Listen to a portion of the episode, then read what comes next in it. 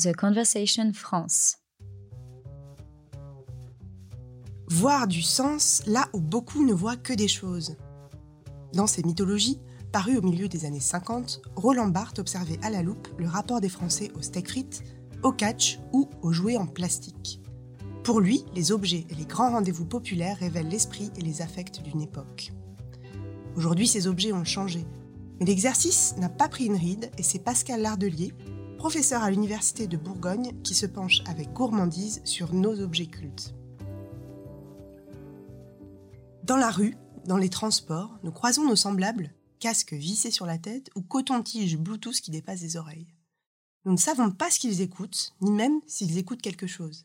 Ils sont là et ils sont ailleurs. Des premiers Walkman aux écouteurs sans fil, notre rapport à ces accessoires et à leurs usages a beaucoup évolué. D'ailleurs, Pascal, je crois que vous avez une anecdote à ce sujet. Oui, Sonia, j'en ai fait une anecdote. Il y a quelques mois, j'étais dans un train et j'étais obligé de répondre au téléphone. Et je déteste répondre au téléphone dans les trains. Là, j'y étais contraint, donc j'ai répondu et j'ai traversé la voiture euh, avec la main qui, qui protégeait du son et je me suis soudain aperçu que je ne dérangeais personne. Je ne dérangeais personne en parlant. Pourquoi? Parce que toutes les personnes qui voyageaient avec moi avaient un casque sur les oreilles, écoutaient de la musique ou regardaient des films ou la télé ou des séries. Et donc c'est vraiment un choc que j'ai eu. Et cette anecdote, bah, c'est un signe des temps.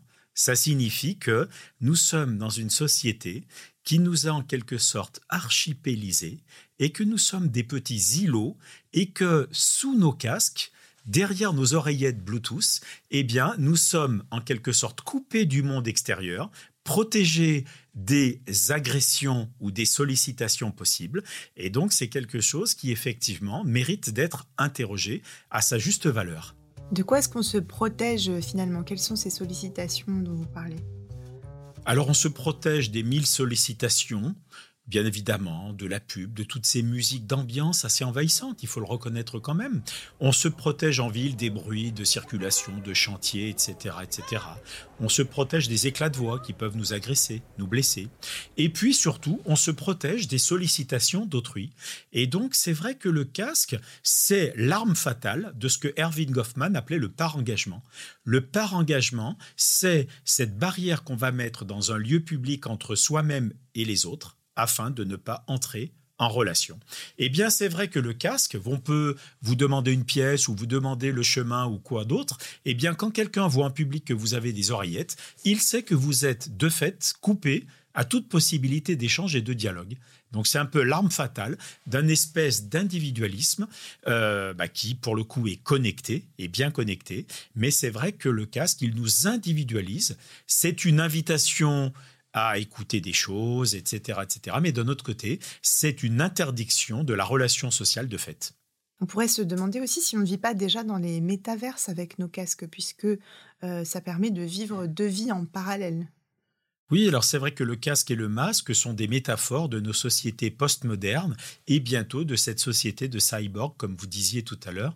On se souvient que dans l'Antiquité, le dieu de la communication, mais le dieu des voleurs aussi, il avait des ailettes, c'était Hermès Mercure. Et bien désormais, si on devait redesigner Hermès Mercure, on lui mettrait des oreillettes. Donc c'est vrai que c'est un dieu qui incarne cet individualisme connecté, individualisme parce que le casque, il entérine la, vraiment la consécration de l'individu roi qui avec sa musique, ses podcasts, ses replays, et peut-être le nôtre de podcast pour le coup, mais d'un autre côté qui est véritablement connecté à ses univers, coupé d'autrui, et notamment dans les lieux publics.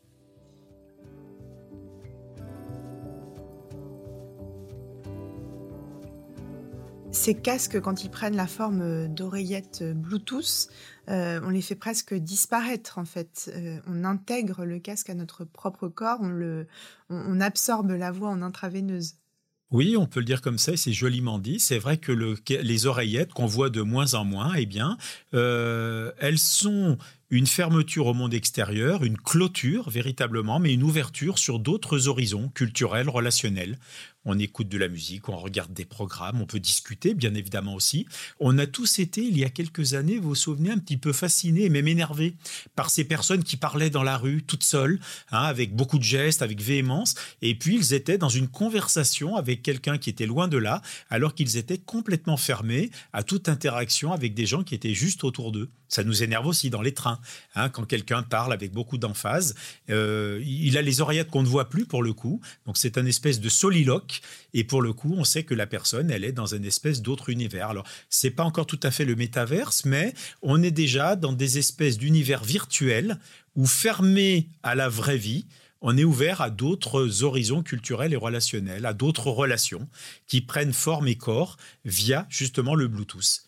Et puis, il y a quelque chose d'un petit peu sacré, hein, puisqu'on entend des voix qui viennent d'ailleurs. Jeanne d'Arc sort de ce corps, pourrait-on dire. Mais en tout cas, c'est vrai que euh, par la magie du Bluetooth, eh bien, euh, ce qu'on entend, euh, il n'y a même plus besoin de fil, comme il y a quelques années où on était relié au téléphone. Et c'est vrai que maintenant, eh bien, ce sont les ondes qui nous amènent des univers, qui nous amènent des horizons dans lesquels nous voyageons via la voix.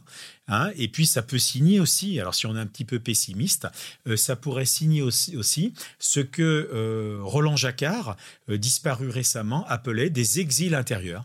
Et donc c'est vrai que derrière nos oreillettes, sous nos oreillettes, eh bien, nous sommes dans un exil intérieur, on le voit bien dans les lieux publics, où coupés de toute communication et de toute possibilité d'interaction avec autrui, nous sommes justement dans un univers intérieur dont on ne doute pas qu'il est riche, bien évidemment, mais en tout cas qui insularise un petit peu davantage le lien social. Donc un symptôme euh, de l'ultramoderne solitude. Euh, on peut le dire comme ça, en effet.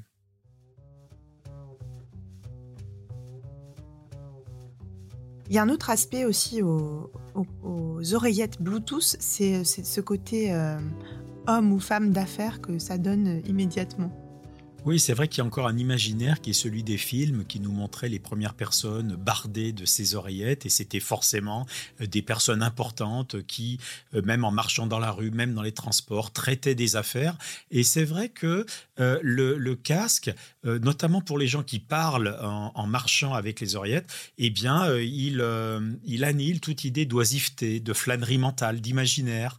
Hein. c'est vrai que partout, tout le temps, on travaille on fait avancer les dossiers. Hein, et c'est vrai que c'est ce côté executive woman que l'on voit avec des femmes qui vont se promener avec les oreillettes. Et, c'est vrai que l'idée de la flânerie urbaine, elle est un petit peu euh, mise sous les teignoirs par les personnes, notamment en conversation avec les oreillettes. On devient nous-mêmes des petites machines dotées d'une antenne, finalement. Oui, nous sommes des insectes qui ne disent pas leur nom, alors puisqu'avec nos antennes, effectivement, nous captons des ondes et puis nous les traitons, nous les rediffusons. Et c'est vrai que nous sommes perpétuellement affairés, perpétuellement euh, en affaires avec, euh, avec des personnes qui ne sont pas là, mais, mais qui, qui font des choses importantes avec nous pour le coup. Est-ce que ce n'est pas aussi euh, un syndrome de la Startup Nation, ces oreillettes Bluetooth? Ça peut l'être. Alors l'allusion, elle est un petit peu macronienne, elle est assumée, et c'est vrai que pour filer la métaphore, on pourrait dire que ceux qui sont tout le temps connectés avec leurs oreillettes, qui parlent dans les lieux publics, les sourcils froncés, etc., eh bien, ils sont en première ligne, ce sont les premiers de cordée d'Emmanuel Macron, ceux qui font effectivement avancer, et pour cause, ils travaillent partout, tout le temps. Hein, et ils sont pas dans une flânerie à écouter de la musique. Mais même euh, dans les lieux publics, on les voit tellement souvent dans les gares, n'est-ce pas hein, Et là, ils sont en train de, travailler, de faire avancer les dossiers, de traiter des choses importantes.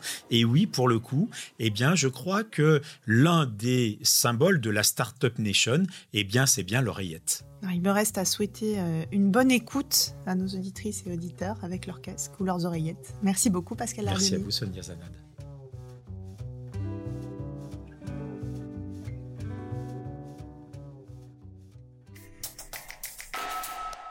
The Conversation France. In Extenso est un podcast de The Conversation. Chaque vendredi, la rédaction donne la parole à la recherche pour mieux comprendre l'actualité. Retrouvez l'ensemble des épisodes d'Inextenso et nos autres séries directement sur theconversation.com dans la rubrique podcast.